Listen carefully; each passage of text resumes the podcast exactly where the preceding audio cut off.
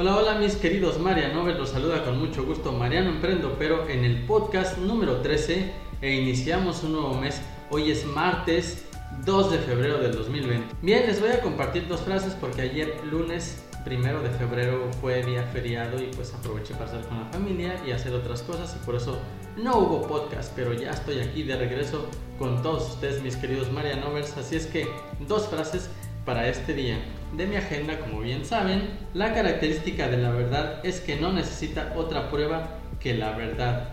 Jeremías Bentham. Luego la de hoy, martes, aprender sin reflexionar es malgastar la energía. Esto lo dijo Confucio. Muy bien, esas fueron las dos frases que quise compartirles el día de hoy, así es que iniciamos con el artículo que les quiero compartir que dice Tips para equilibrar razón y emoción.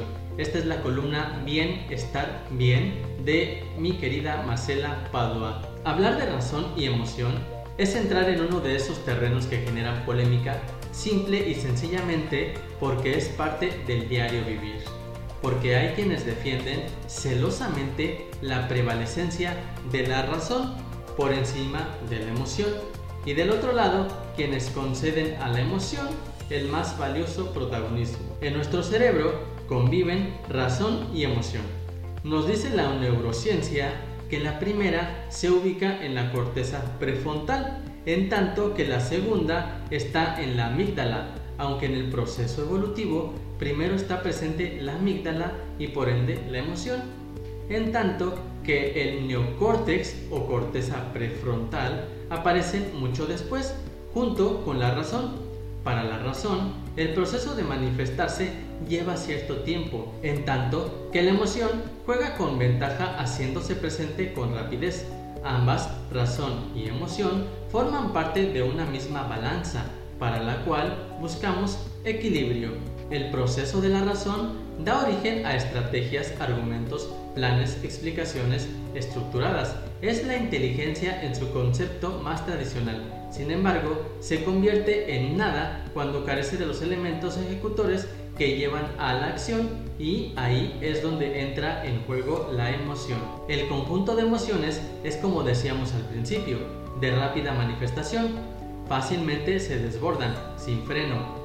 Es su naturaleza, nos explica la neurociencia, ya que la evolución natural del cerebro o, dicho de otra manera, la selección natural las definió para ser rápidas y proteger a sus portadores. Las emociones equivalen al ejército veloz, potente y calificado que permite llevar a cabo los planes racionalmente concebidos. Su contrapeso es la razón, que actúa como un freno al comportamiento emocional. Vemos ahora que racionalidad y comportamiento emocional deben estar equilibrados. En el mejor de los casos, aspiramos a ello, el trabajo que implica estar en equilibrio en términos de razón, emoción, paso por el autoconocimiento. En palabras de Ignacio Morgado Bernal, director del Instituto Neurociencias de la Universidad Autónoma de Barcelona, la razón sin emociones sería como un general sin el ejército. La emoción sin razón sería como un coche sin frenos.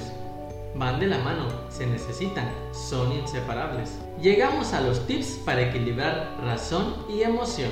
Cada quien tiene un tipo de emoción dominante que utiliza indistintamente en varias situaciones cotidianas, con resultados que pueden ser muy distintos y hasta contradictorios.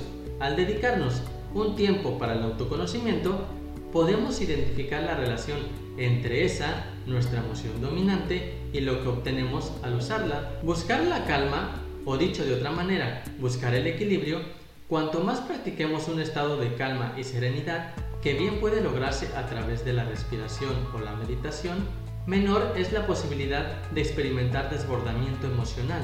Razonar lo que sentimos. Todo tiene una función.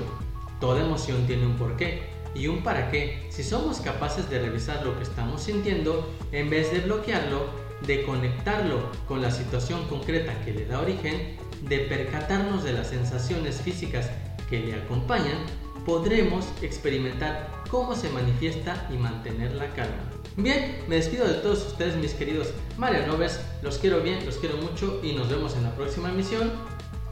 Chao, chao.